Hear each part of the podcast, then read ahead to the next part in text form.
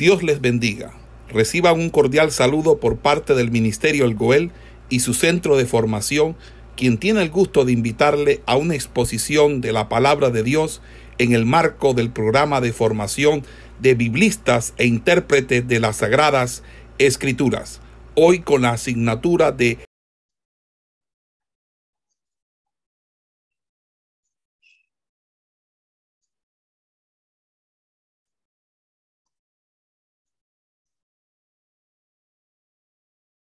Vamos a mirar ahora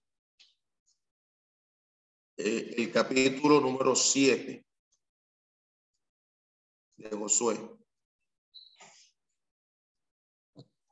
Y sería entonces el punto 2, eh, que equivale a la toma de Ai. El capítulo, eh, capítulo 7 eh, desde el versículo 1 hasta el capítulo 8,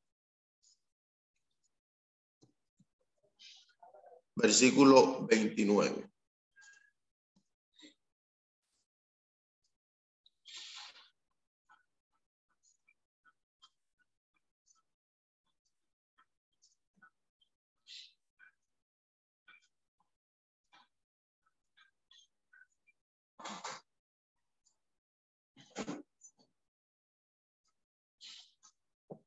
Ok. Entonces, miremos ahora el capítulo, desde el capítulo, vamos a mirar desde el capítulo 7 hasta el capítulo 8, versículo 9, específicamente.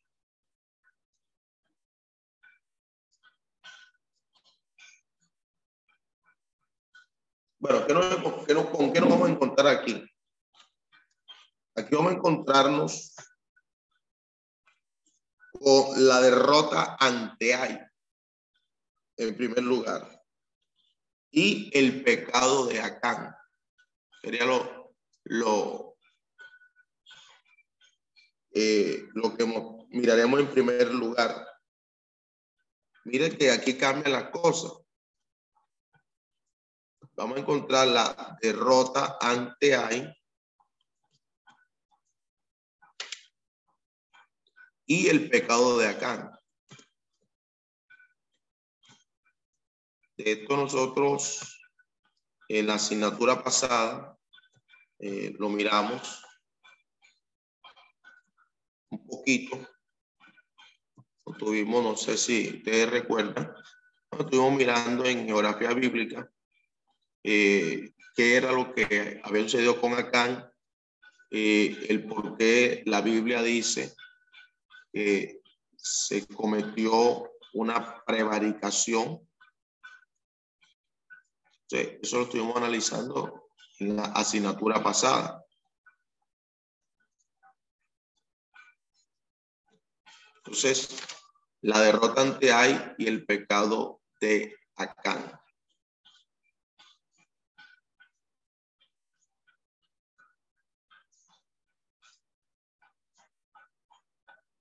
Ok. Entonces, este capítulo 7, espero que usted esté haciendo el siguiente conmigo. El nombre hay, hay, no es de dolor, sino es el nombre eh, de la ciudad.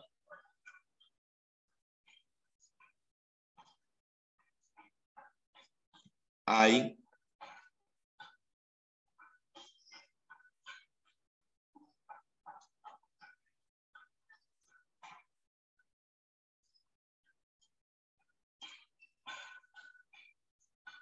anotar aquí.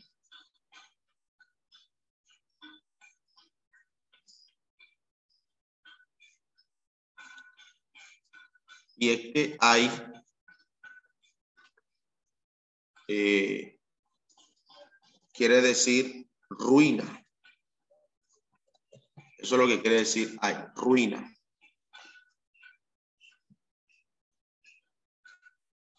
Es el significado para hay, ruina.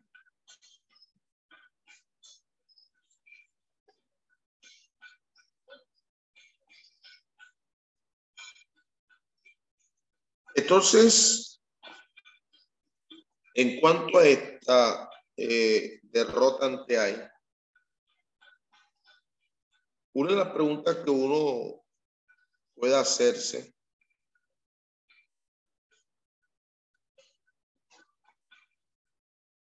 es ¿por qué se da la derrota ante ahí? Y quiero eh, interactuar con ustedes un momento sobre la derrota ante Ay y el pecado de Acán, según lo que ustedes eh, han leído y conocen y quizás han enseñado. En cuanto a este capítulo 7 del libro de Josué, ¿qué lectura podemos hacer o qué análisis, en otras palabras, podemos nosotros hacer de este capítulo número 7 de Josué? Eh, quiero escucharle a ustedes un momento, a ver.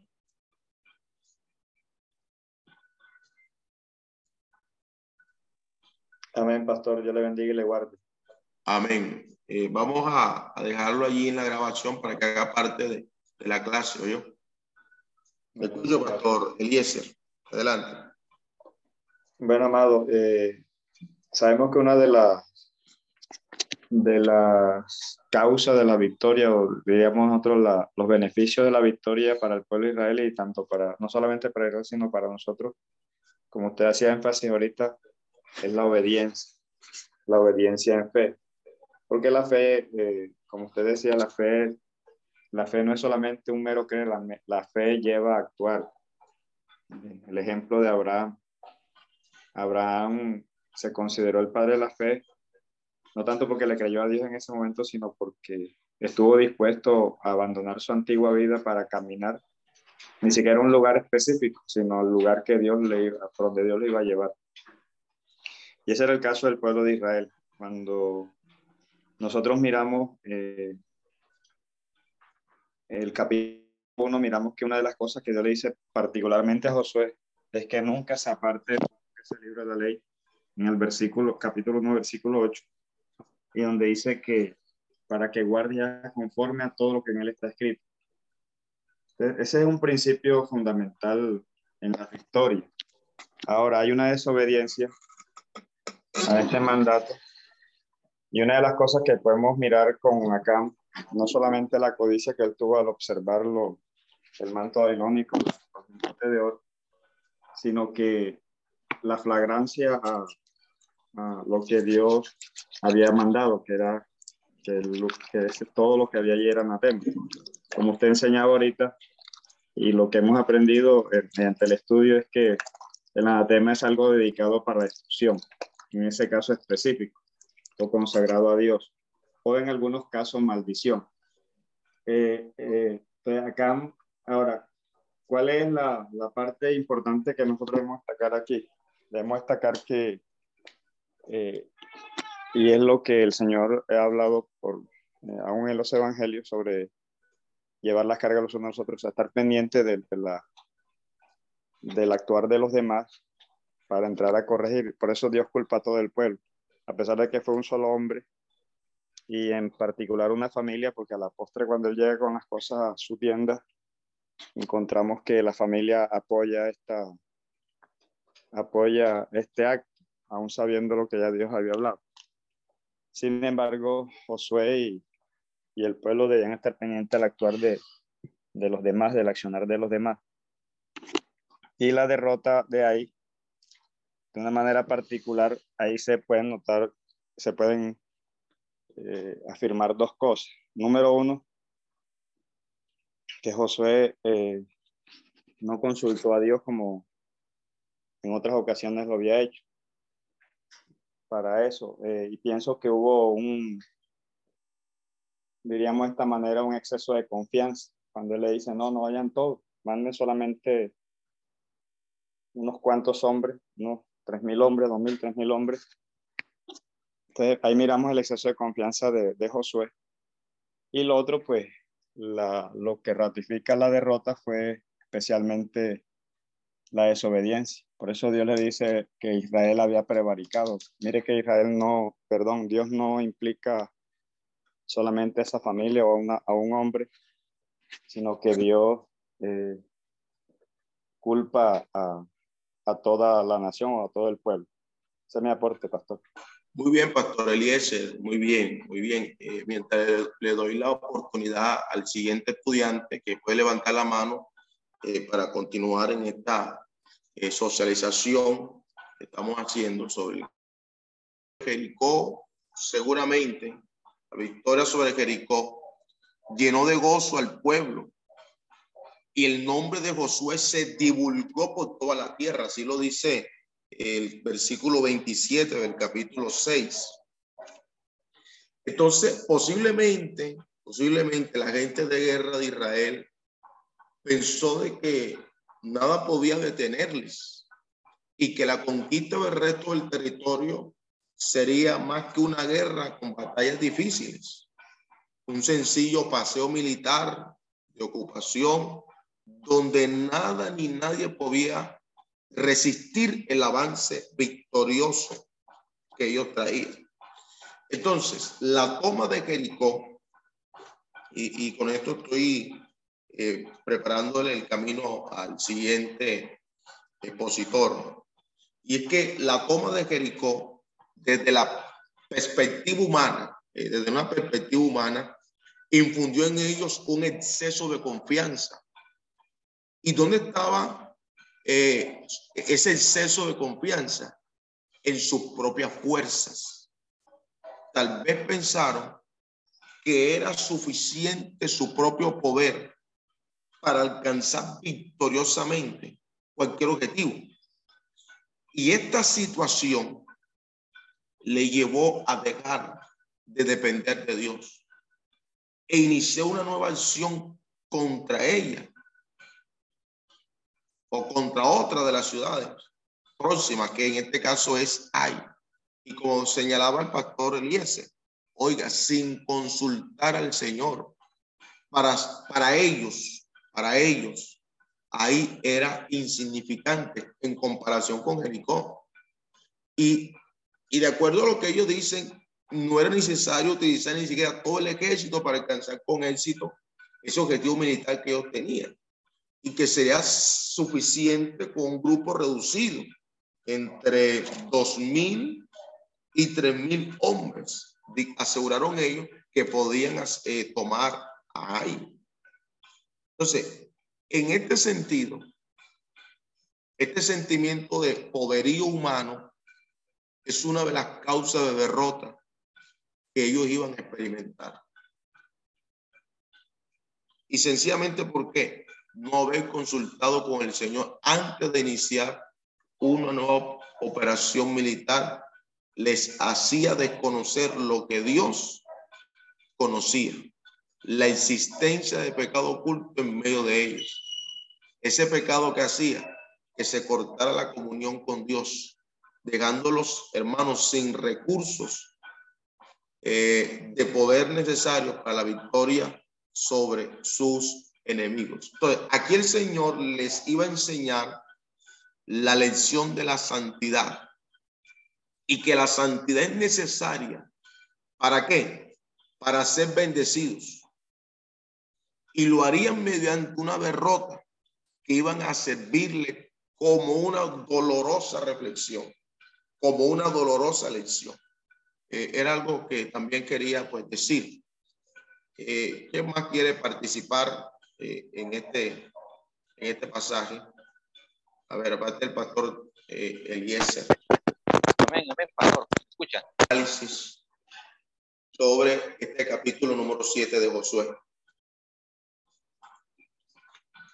Entonces, eh, siguiendo en este análisis que nos permite este capítulo 7 de Josué, este pasaje ofrece una importante enseñanza sobre el efecto que el pecado produce en el pueblo de Dios. ¿Y qué encontramos aquí? Y es que la desobediencia de uno solo es eh, la obediencia de uno solo, de sus miembros, traería graves consecuencias a toda la congregación de Israel. Entonces, el pasaje que hace, el pasaje presenta, por ejemplo, eh, si, usted lo desea anotar, lo anota para que entendamos este capítulo que he estado analizando con ustedes. Lo que el, este, este capítulo presenta, en primer lugar, el pecado de Acán en relación con el anatema. Eso lo, señala el versículo 1. Eh, otro punto, el segundo, y es la derrota de Israel en el intento de apoderarse de Ai, a consecuencia de aquel pecado. Eso usted lo va a encontrar desde el versículo 2 hasta el versículo 5. Luego vamos a encontrar algo que es importante, será lo tercero, la reacción de Josué ante el fracaso. Versículo 6 al 9. Luego eh, continuaremos con un punto que sería el cuarto, en esto que le estoy señalando, y tiene que ver con las instrucciones de Dios para destruir el pecado en medio del pueblo, en medio del pueblo. Y un quinto punto, el quinto punto, eh, bueno, eh, en cuanto a las instrucciones de Dios para destruir el pecado en medio del pueblo, desde el versículo 10 hasta el versículo 16. Luego viene un quinto punto de este capítulo, lo estoy bosquejeando para ustedes, y es el descubrimiento eh, interrogatorio, todo esto unido, condena y ejecución del que había cometido el pecado. Eso va desde el versículo 16 hasta eh, el versículo 26, hasta el versículo 26.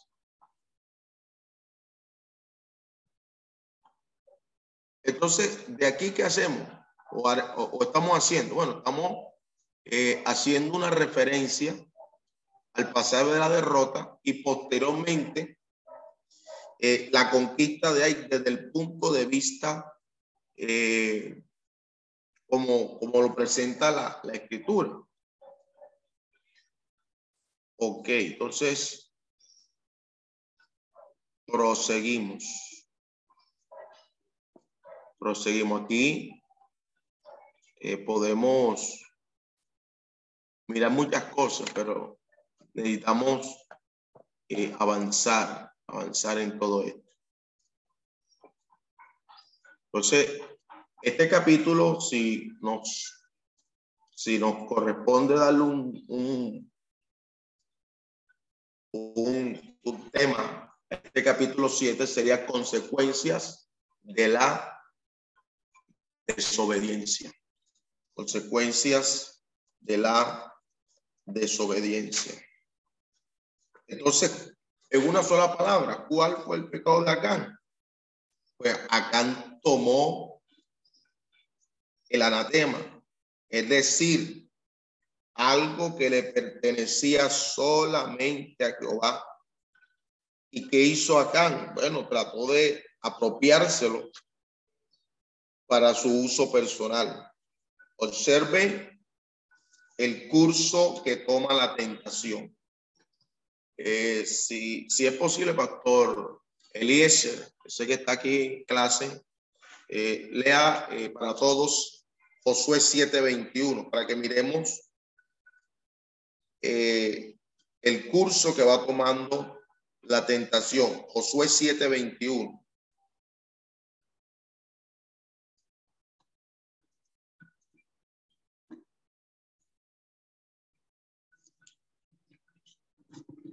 Josué 7:21.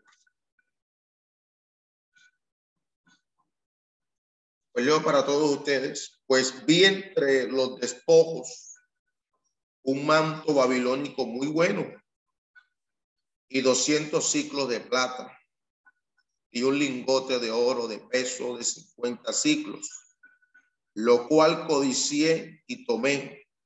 Y allí, he aquí que está escondido bajo tierra en medio de mi tienda y el dinero debajo de ellos.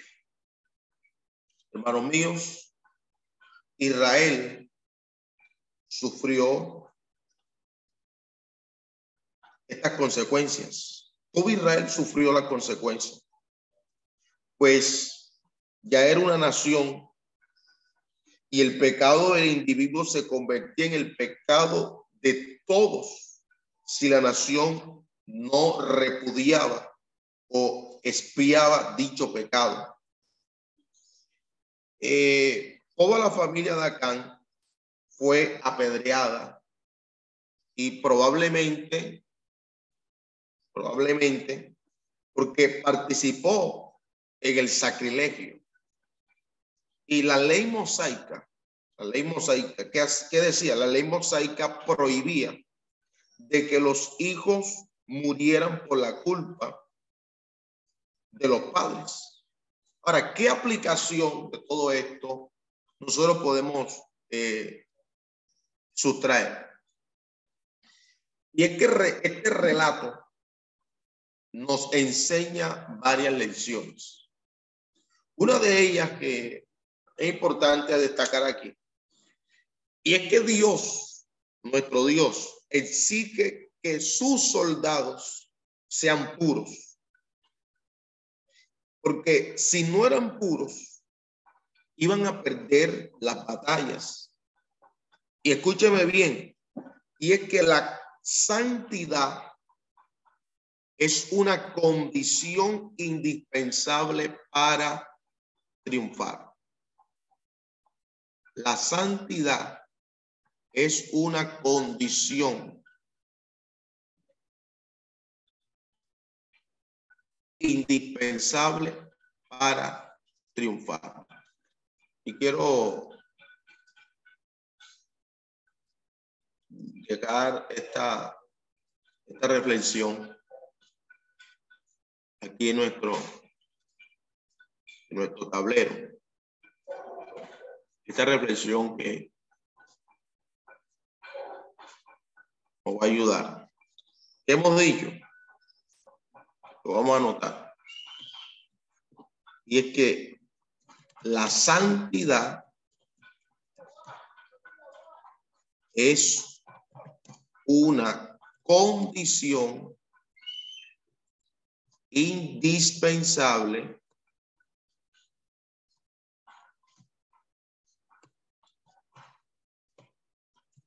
para triunfar.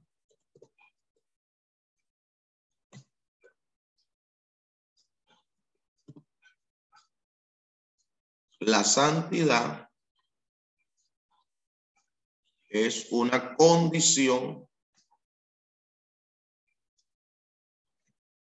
indispensable para triunfar. Así nos queda aquí.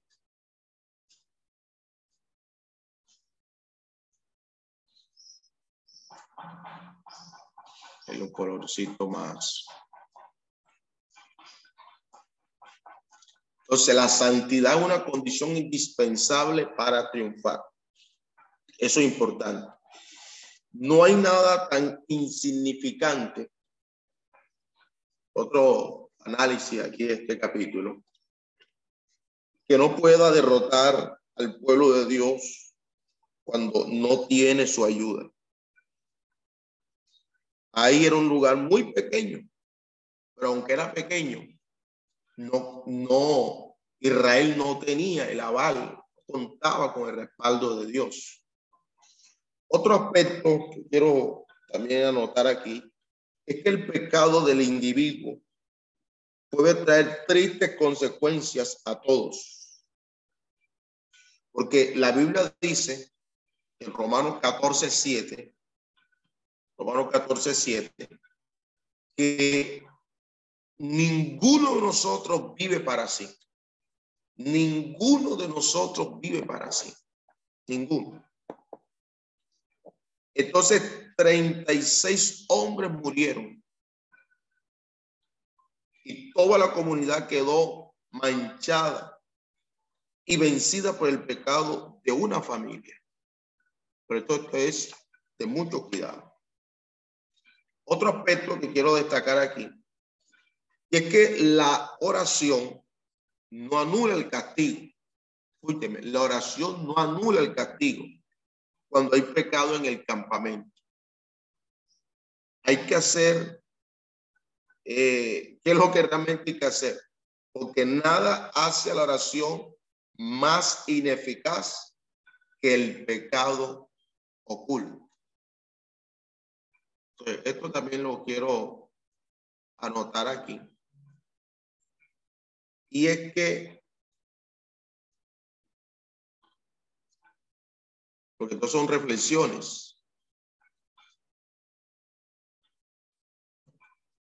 Digamos, de la siguiente manera, nada hace a la oración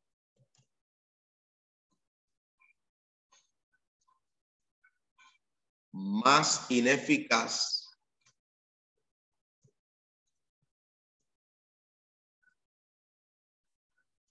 que el pecado oculto.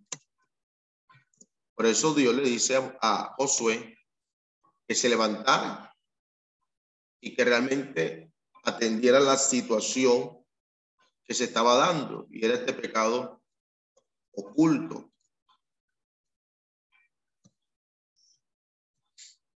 Ok.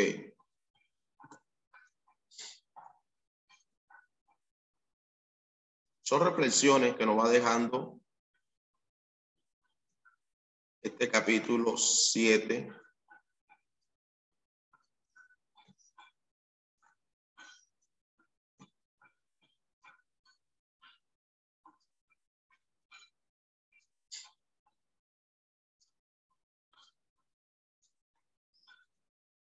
Ok. Seguimos. Eh, otro aspecto que quiero también dejar en su mente, corazón, también, y es que la desaparición del pecado abre la puerta a la renovación y a la bendición divina. El sitio de la muerte de Acán fue llamado Valle de Acor, Valle de Acor. Y Valle de Acor quiere decir turbación. Siglos después, siglos después, Dios prometió eh, en, el, en el libro de Oseas, hay una, profecía, en Oseas 2.15, Oseas 2.15, porque siglos después Dios que promete, dice, daré el valle de Acor por puerta de esperanza por puerta de esperanza, el lugar donde el pecado fue juzgado y donde el pecado fue destruido, llegó a ser una puerta de esperanza para el pueblo de Dios. De igual manera, eh, la Biblia dice en el Nuevo Testamento, 1 Corintios 11, 31, si nos examinásemos a nosotros mismos, no seríamos juzgados. Mi tarea nuestra tarea debe ser que examinarnos a nosotros mismos. Entonces, eh, este capítulo, este capítulo, eh, primero nos llevó a mirar, eh, o, estamos mirando la derrota de Ay y el pecado de Acán. Para luego entonces entrar a la segunda parte, que tiene que ver con la destrucción de Ai, la destrucción de Ai.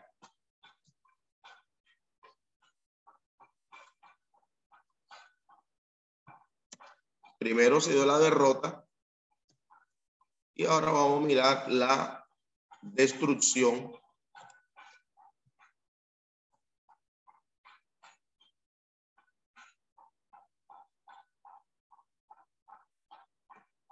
la destrucción de Ay. Ya sabe que Ay significa ruina y lo tienen anotado.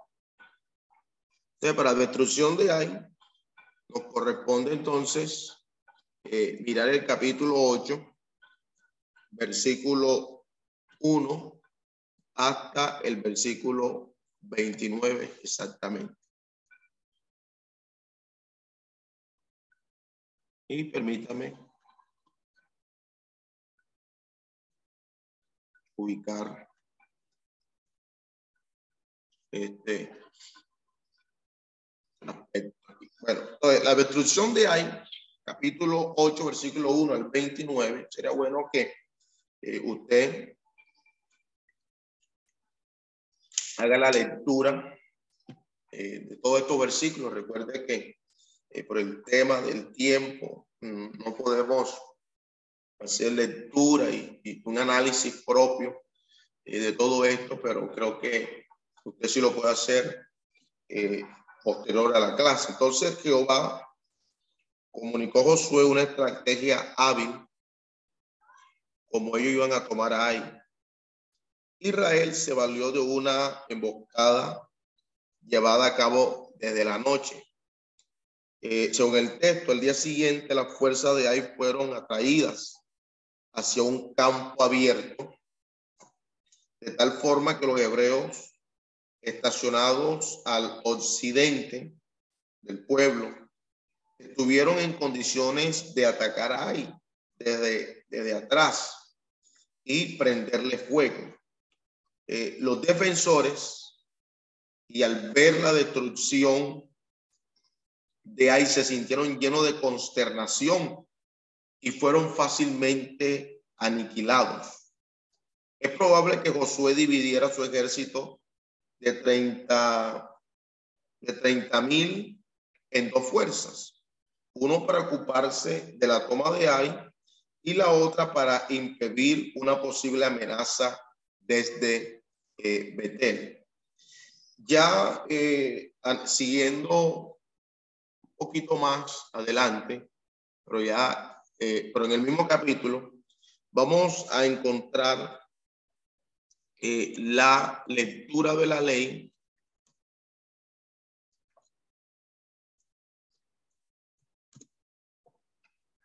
en el monte Val.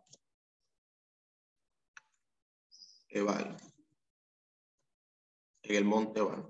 Eh, esto está en el mismo capítulo 8 de, eh, de, de Josué ya atendiendo desde el versículo 30 al versículo 35 exactamente.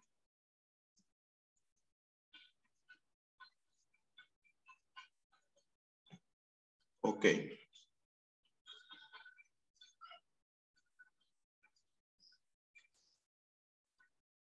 Ok, entonces, eh, después de destruir ahí, todos los israelitas marcharon a un lugar eh, situado al oeste de Siquén, dominado al norte por el monte Ebal y al sur por el monte Jericín.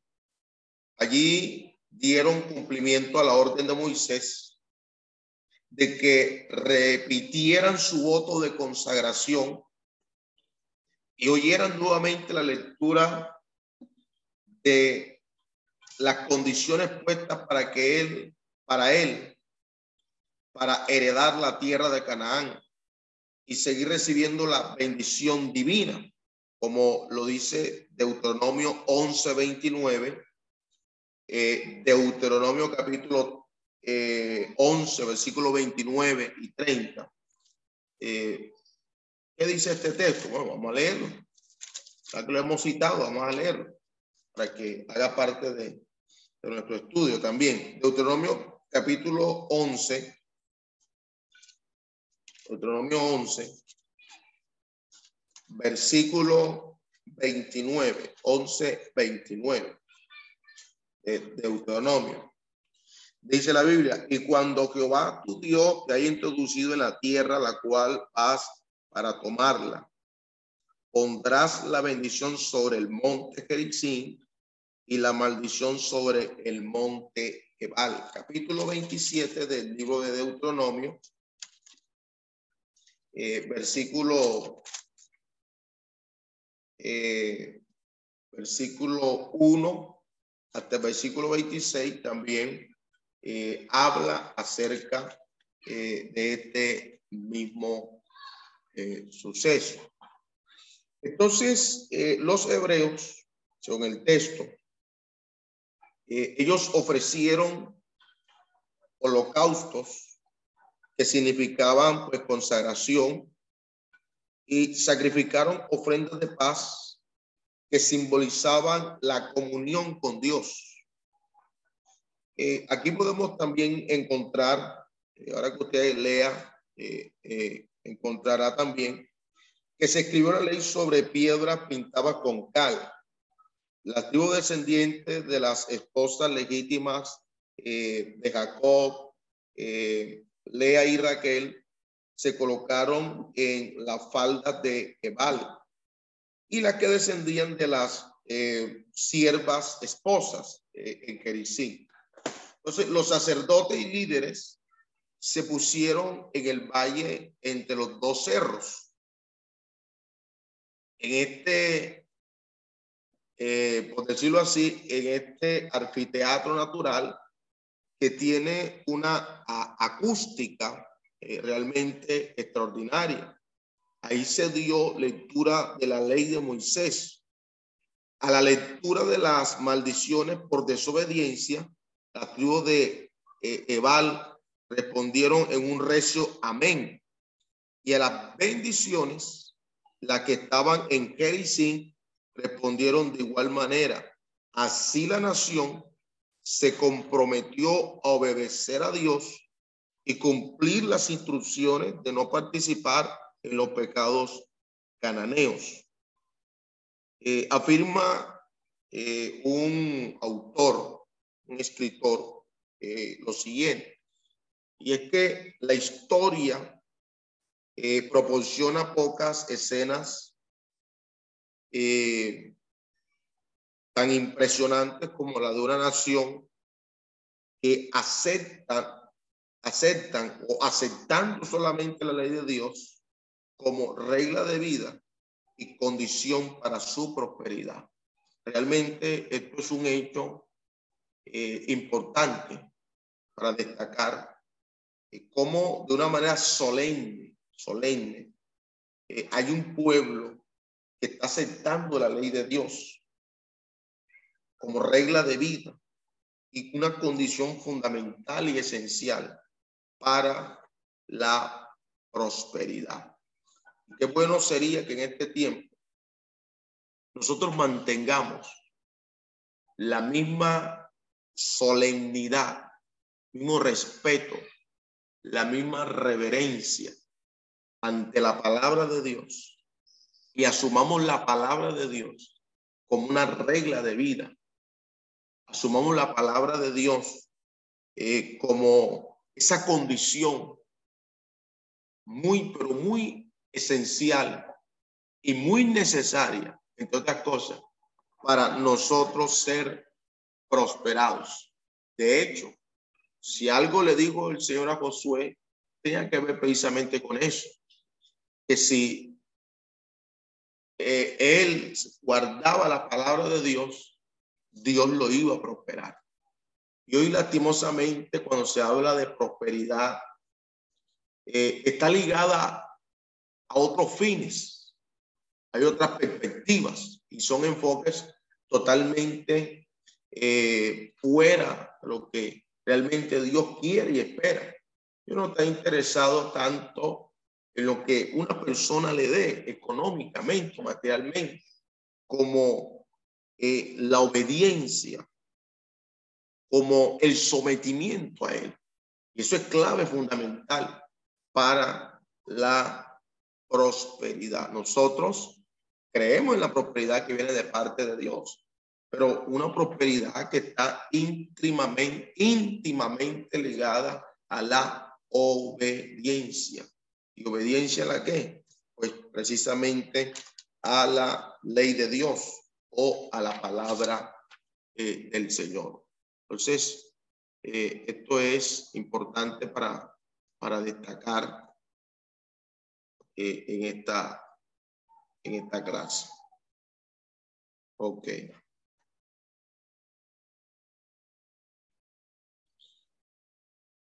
Eh, entonces, en estos capítulos 6, 7 y 8, se dan estas, estas eh, campañas, estas campañas. Eh, otro hecho tiene lugar en esta segunda parte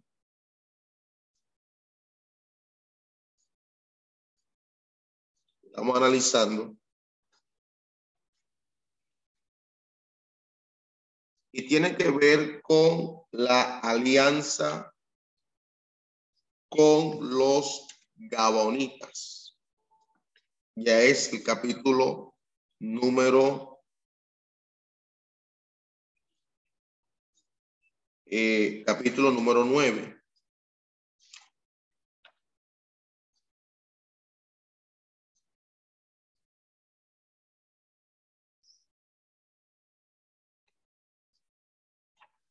Permítame, lo anoto aquí.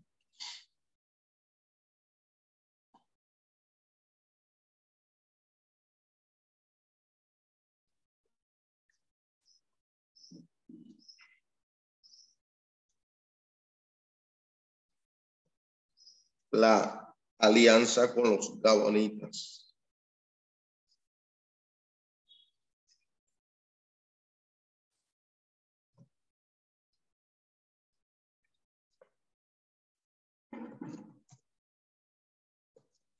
La alianza con los gabonitas.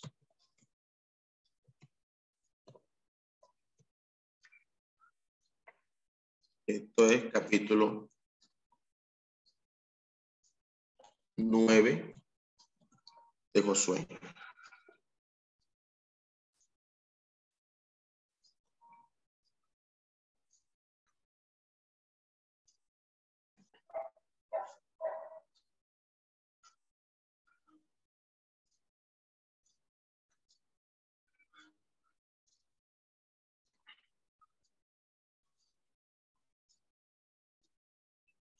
Ok, las noticias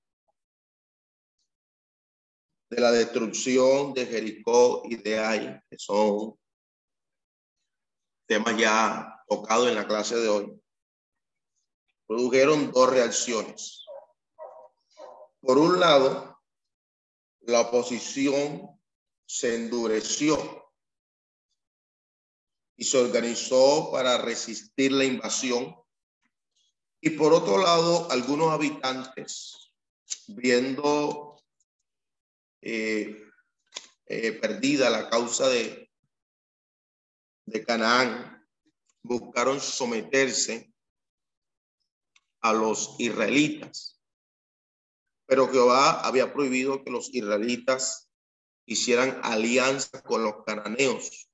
Y fue algo donde Dios había sido muy enfático donde el Señor pues había dejado claro que ellos no podían hacer alianzas con los cananeos. Por ejemplo, Éxodo 23, 32, así lo contempla. Éxodo 34, 12, como también Deuteronomio, capítulo 7, versículo 2. Pero la pregunta sería la siguiente. Pregunta de este capítulo y que tenga respuesta puede eh, darla para enriquecer el desarrollo de esta clase. Y la pregunta que surge aquí es, ¿por qué fueron engañados los israelitas por los gabonitas? ¿Qué fue lo que pasó? ¿Qué fue lo que llevó a que los israelitas pues fueran engañados. ¿Qué fue lo que produjo el engaño? Y abrimos la pregunta para todos. Teniendo en cuenta el capítulo,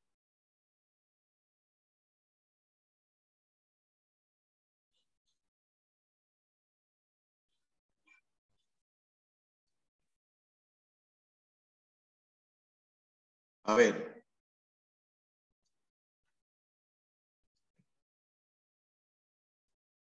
Se fueron los estudiantes.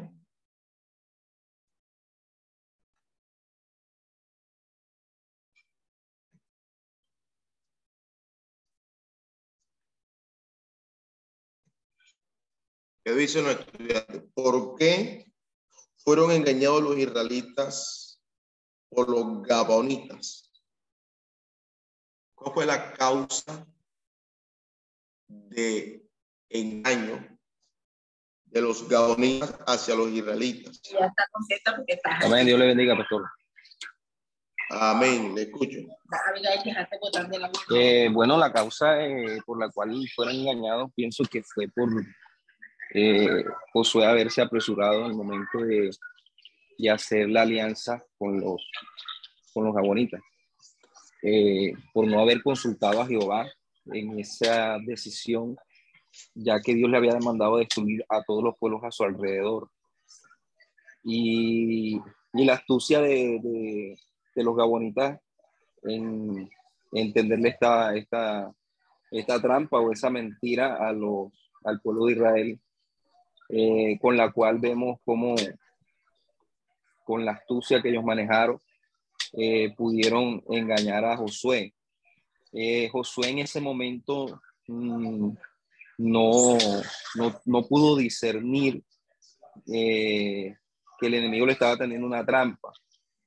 Y a veces eso también nos suele pasar a nosotros en la vida del creyente, en la cual nosotros podemos, tenemos que estar atentos eh, cuando el enemigo pues viene disfrazado, eh, no consultamos a Jehová.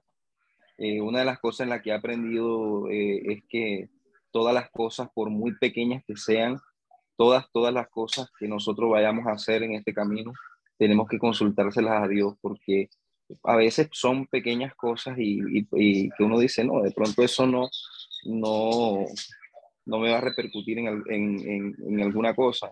Y resulta que eso que nosotros pensamos que era pequeño resulta convirtiéndose en un problema grande. Y es por no tener eh, el tacto, no, no saber eh, eh, tener en cuenta a Dios en todas las cosas. Nosotros con eso debemos aprender que para todas las decisiones que nosotros tomamos en nuestra vida, por muy, muy, muy, muy, muy pequeñas que las veamos, tenemos que consultar a Jehová. Amén. Amén, mi estimado hermano Álvaro. Parece muy importante la apreciación que usted está haciendo. Eh, creo que indudablemente para todos nosotros, no hay duda, hay duda alguna, que Josué era un hombre de Dios.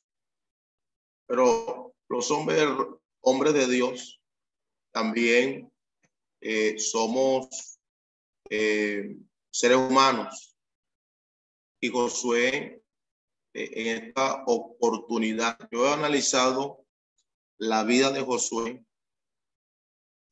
y, y hablando de, de lo que podemos señalar como errores en su vida.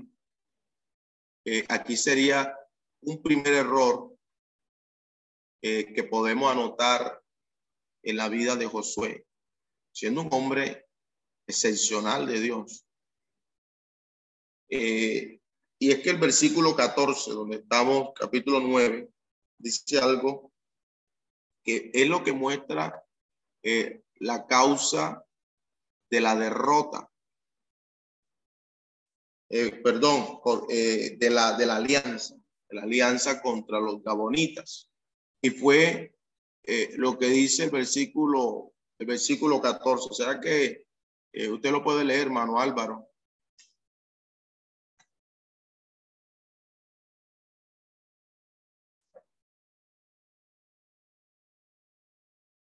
Dios le bendiga, hermano. Deme un momentico y ya lo, ya le, lo busco para leerlo. Sí, listo.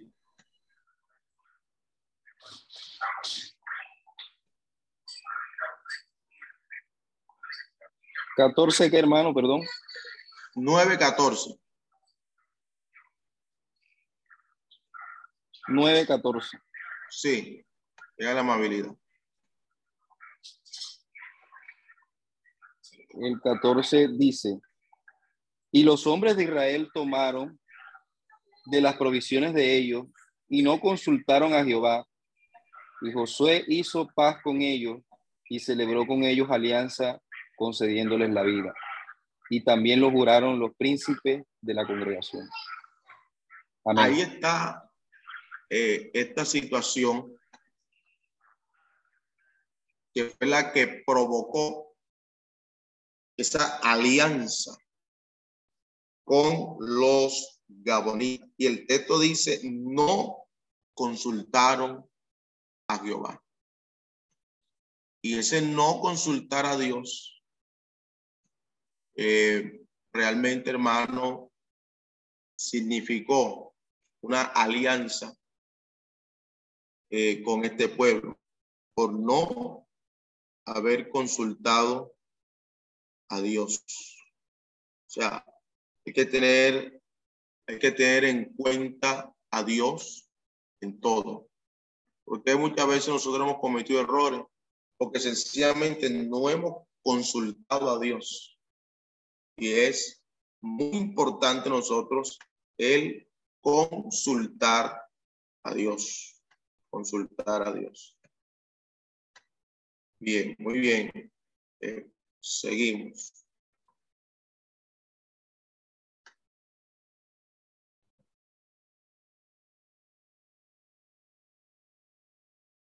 Pues ahí vemos un error eh, que cometió Josué. Bueno, eh, de Juan capítulo 4, versículo 1, dice el apóstol Juan, esto que puede ser paralelo a lo que estamos señalando.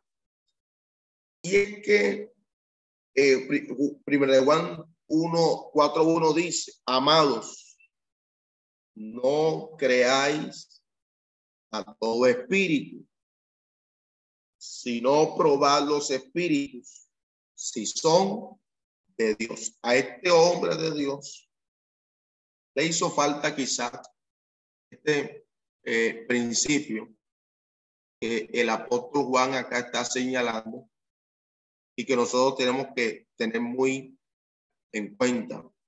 Hay que probar los espíritus. En otras palabras, la Biblia nos está eh, eh, llevando a que hay que tener discernimiento de espíritu porque por falta de discernimiento es donde el enemigo nos gana ventaja. Entonces, aquí el enemigo le gana ventaja a Josué precisamente por eso, porque Josué se precipitó y, la astucia, el engaño y, la forma como venían eh, presentándose estos gabonitas eh, lo llevaron a él a, no, a, no, a no tener esa capacidad de discernir, de darse cuenta que era un engaño. Entonces, no obstante, engaño gabonita, los israelitas cumplieron con su parte de la alianza. ¿Por qué? Porque el versículo 19 dice, en este capítulo 9, que ellos lo habían jurado por Jehová, lo habían ya jurado porque Y siglos después, la familia de Saúl, ¿se acuerda usted de ese eh, acontecimiento? Eh, fue castigada por mandato de Dios porque Saúl había mandado o había matado, corrijo, había matado a algunos de los gabonitas. Y recuerde que ellos habían juramentado por Jehová eh, esta alianza, este acuerdo con los gabonitas. Eso está eh, en el capítulo 9, el capítulo 21, versículo 1 eh, en adelante, el capítulo 21 del segundo libro de Samuel. Esto demuestra, hermano, cuán sagrado era el juramento en aquel entonces. Cuán sagrado era un juramento. En este tiempo, o en ese tiempo, valía mucho, valía mucho la palabra. Hoy vale más el documento, pero antes eh, valía mucho la palabra. Entonces, eh, la maldición de Josué contra los gabonitas se les convirtió en bendición o en una bendición, porque fueron eh, condenados a servir perpetuamente esclavos en la casa de Dios y el altar, el lugar o el lugar donde Dios eligiera, según el versículo 27 eh, dice, y Josué los destinó aquel día a ser leñadores y aguadores para la congregación y para el altar de Jehová en el lugar que Jehová escogiere lo que, lo que son hasta hoy. Entonces, eh, la Biblia dice eh, ahí en el Salmo 84, versículo 4, eh, bienaventurados los que habitan en tu casa, bienaventurados los que habitan en tu casa. Y según segundo de Crónicas 1.3, de Crónicas 1.3 dice, el tabernáculo fue colocado en Gabaón. Muchos siglos después, cuando los sacerdotes, cuando los sacerdotes y los levitas fueron eh, infieles, Dios lo reemplazó con los gabonitas. Esdras 2, eh, versículo 43 y también el capítulo 8, versículo 20. La, la rendición de las cuatro ciudades, por ejemplo, Gabaón, eh, eh Carifa o Cafira, perdón, Cafira, Beorot y Kiriat Keriaín abrió una brecha en el centro de Canaán y facilitó eh, la división de la tierra en dos partes. Bueno, eso básicamente con lo concerniente al capítulo número eh, número 9 de Josué. Ya el capítulo siguiente, el capítulo 10, habla sobre conquista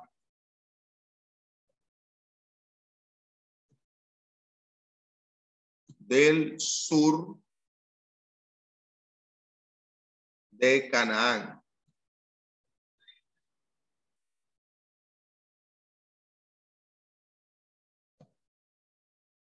Eh, versículo o capítulo más bien, capítulo 10. Capítulo 10.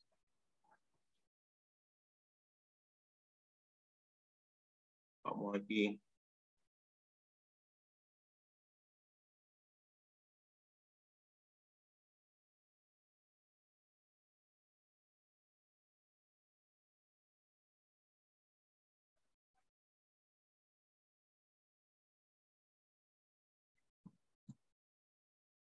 Bueno, es interesante todo esto que hemos venido eh, analizando.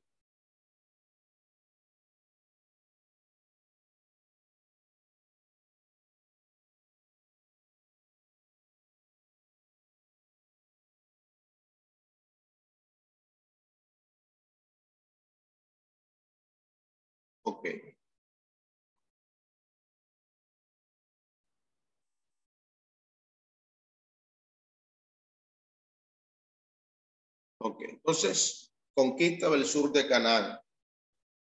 Aquí vamos a encontrar, eh, por ejemplo, la derrota de la coalición de los reyes del sur, desde el versículo 1 hasta el versículo 27, capítulo 10 de Josué.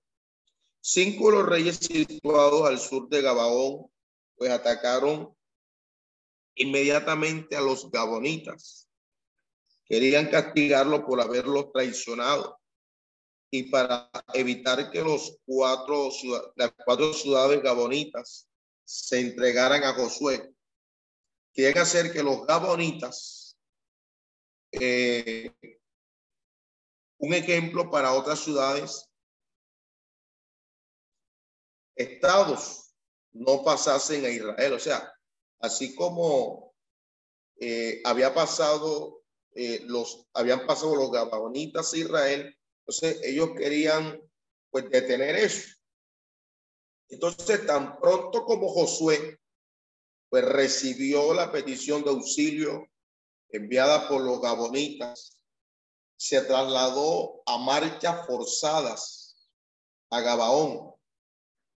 Eh, fue justo que Josué ayudara a los gabonitas cuando habían, eh, le habían engañado de tal manera, pues las mentiras de los gabonitas no justificaban de que Israel no fuera fiel. La forma como otros nos tratan no debe afectar nuestro propio honor, ni, ni tampoco nuestra propia integridad. Parece que Josué buscó eh, la dirección de Dios esta vez, pues recibió la promesa de una victoria aplastante, como lo dice el versículo 9, el versículo 8. Y, y, es aquí donde uno, donde uno mira el crecimiento. Es como uno mira, eh, por ejemplo, cómo se corrigen los errores. Y Josué se dio cuenta que había cometido un error, error eh, que trajo consecuencias. Entonces, eh, el versículo 8 de este capítulo 10 dice, y Jehová dijo a Josué, no tengas temor de ellos, porque los he entregado en tu mano y ninguno de ellos prevalecerá delante de ti. Oiga bien, procedió según la orden y respaldo que yo le había dado y lanzó un ataque por sorpresa contra la coalición. Y vemos que Jehová intervino multiplicando los elementos que destruyeron al enemigo. Primero, eh, encontramos el pánico que los puso en fuga. Luego vamos a encontrar allí una espantosa granizada. Y como si fuera poco, estimados, el día se prolongó para que los israelitas pudieran eh, completar esa victoria dada de parte de Dios. Así Dios, escúcheme bien, le demostró a Israel, y no solamente a Israel, sino también a sus propios enemigos, que era Dios el que peleaba por los suyos. Y eso uno debe eh, mantenerlo eh, y es que nosotros no podemos olvidar de que quien pelea por los suyos es Jehová. No olvides, Jehová es el que pelea por los suyos. Dios pelea por los suyos. Seguramente debe estar peleando a favor suyo, a favor mío. Ahora, aquí hay un hecho totalmente curioso y es el milagro el que se detuvo el sol y siempre este hecho ha intrigado a los lectores de la Biblia. ¿Por qué?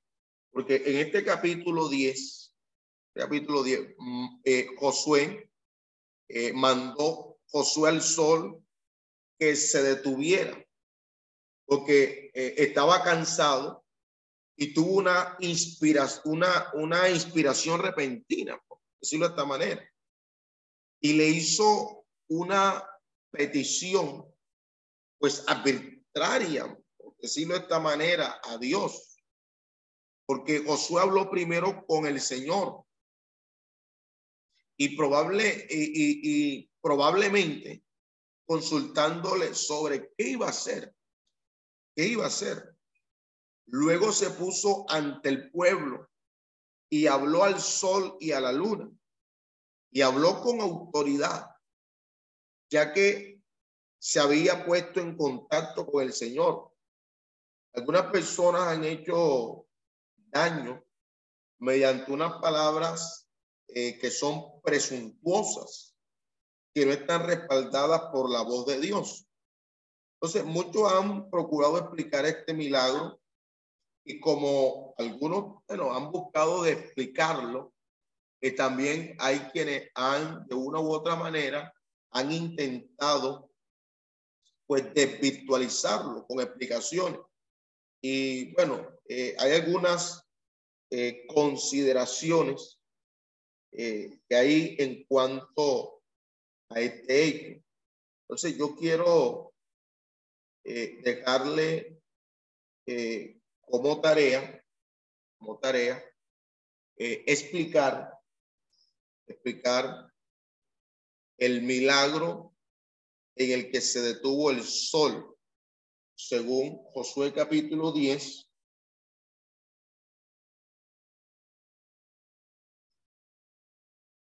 Versículo 12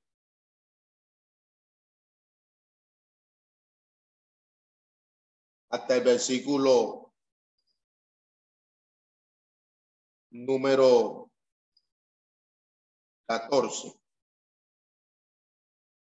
Entonces vamos a anotarlo en el signal inmediatamente. Para que nos quede allí la, porque después se nos puede eh, pasar. Entonces, eh, la tarea que vamos a anotar aquí es explicar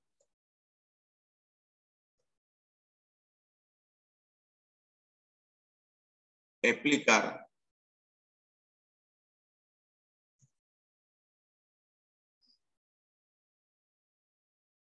el milagro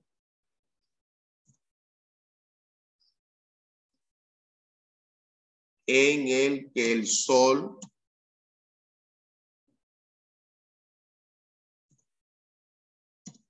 se detuvo.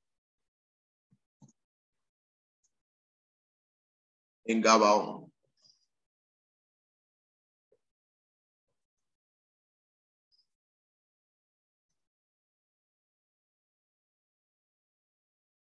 Esto está marcado en Josué capítulo 10, versículo 12 hasta eh, el versículo 14 más exactamente.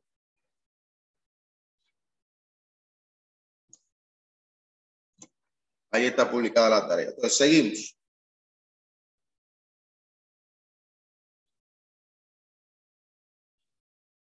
La oración puede mover montes, pero en este caso parece detener el transcurso del tiempo, según lo que vemos.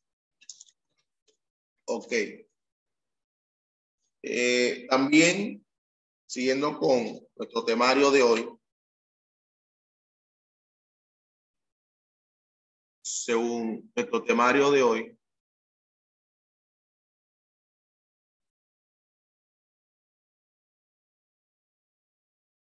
según el temario de hoy, eh, continúan las campañas en el norte. Y esto sería lo, eh, lo último eh, para hoy. Entonces vamos a anotar aquí.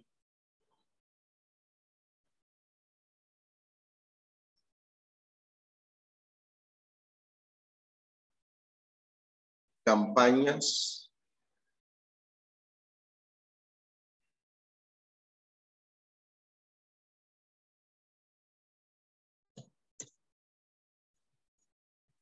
En el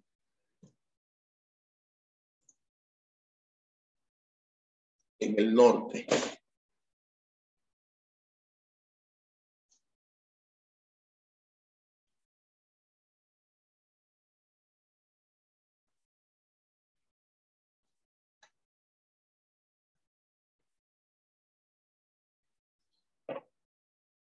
Esto obedece al capítulo 11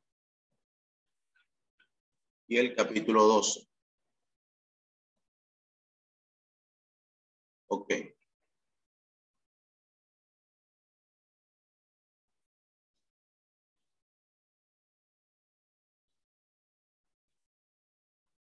capítulo 11 y 12. Muy bien. Entonces, eh, capítulo 11 y 12 de Josué, los reyes cananeos del norte estaban alarmados por las noticias de la conquista del sur. Entonces, Jabín, rey de Azor, formó una poderosa coalición de las ciudades estados del norte. Contaba con un ejército enorme y con muchísimos y temibles carros. Estas fuerzas acamparon junto a las aguas de Merón, aguas de Merón.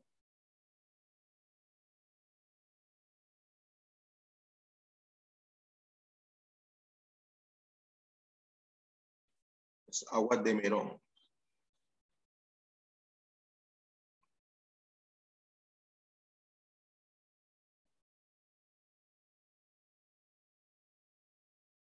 Ok.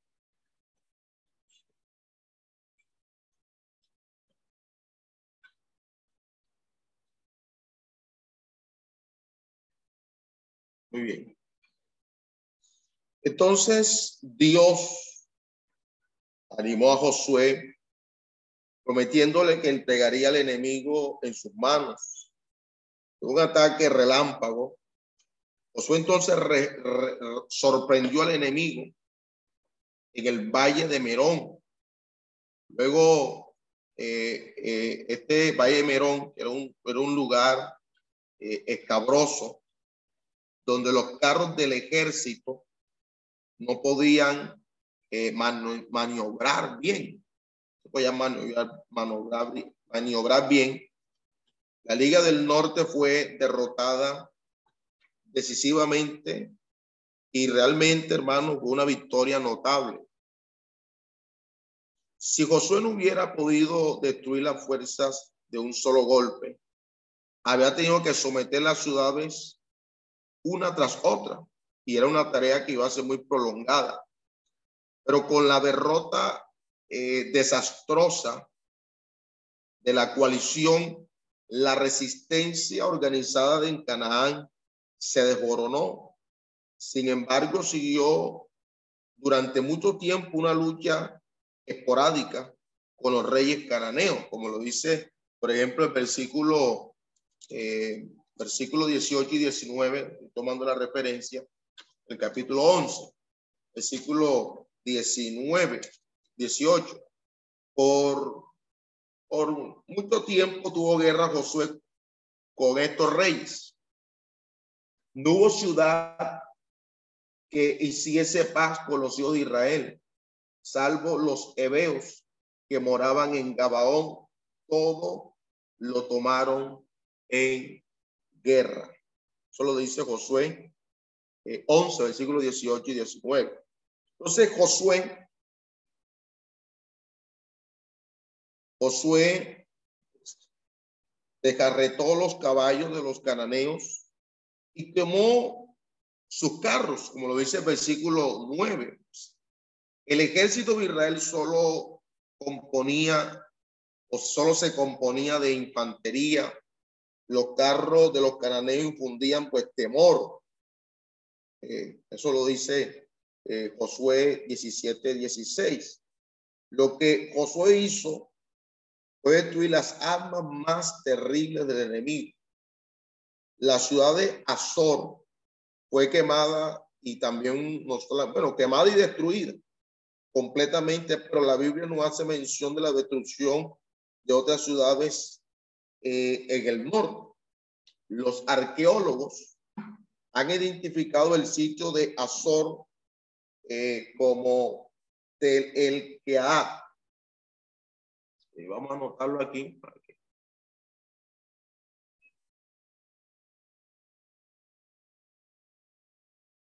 eh, Azor.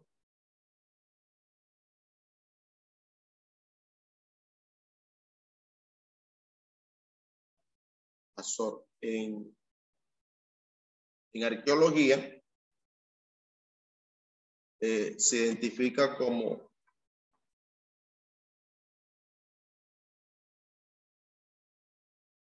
el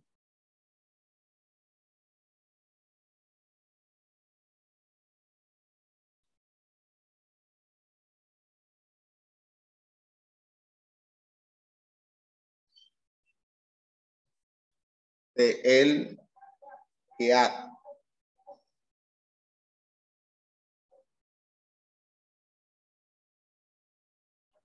la cual se encuentra aproximadamente 24 kilómetros al norte del mar de Galilea, a unos 8 kilómetros al occidente de el Jordán.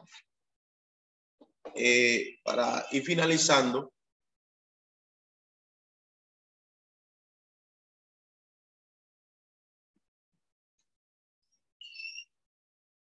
el autor hizo mención especial de la derrota de los anaseos o de los gigantes en el versículo 21.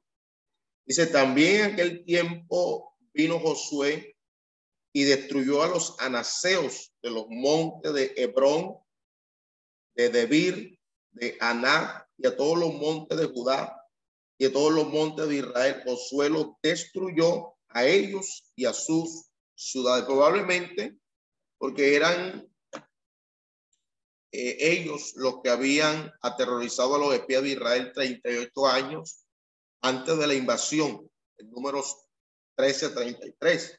Se nota nuevamente que en el secreto el éxito de Josué estribaba en su obediencia a los mandamientos divinos dados por Moisés. Fíjese lo que dice eh, el capítulo, el capítulo 11 eh, versículo 15 de Josué, Josué 11:15, dice, de la manera que Jehová lo había mandado a, a Moisés su siervo, así Moisés lo mandó a Josué.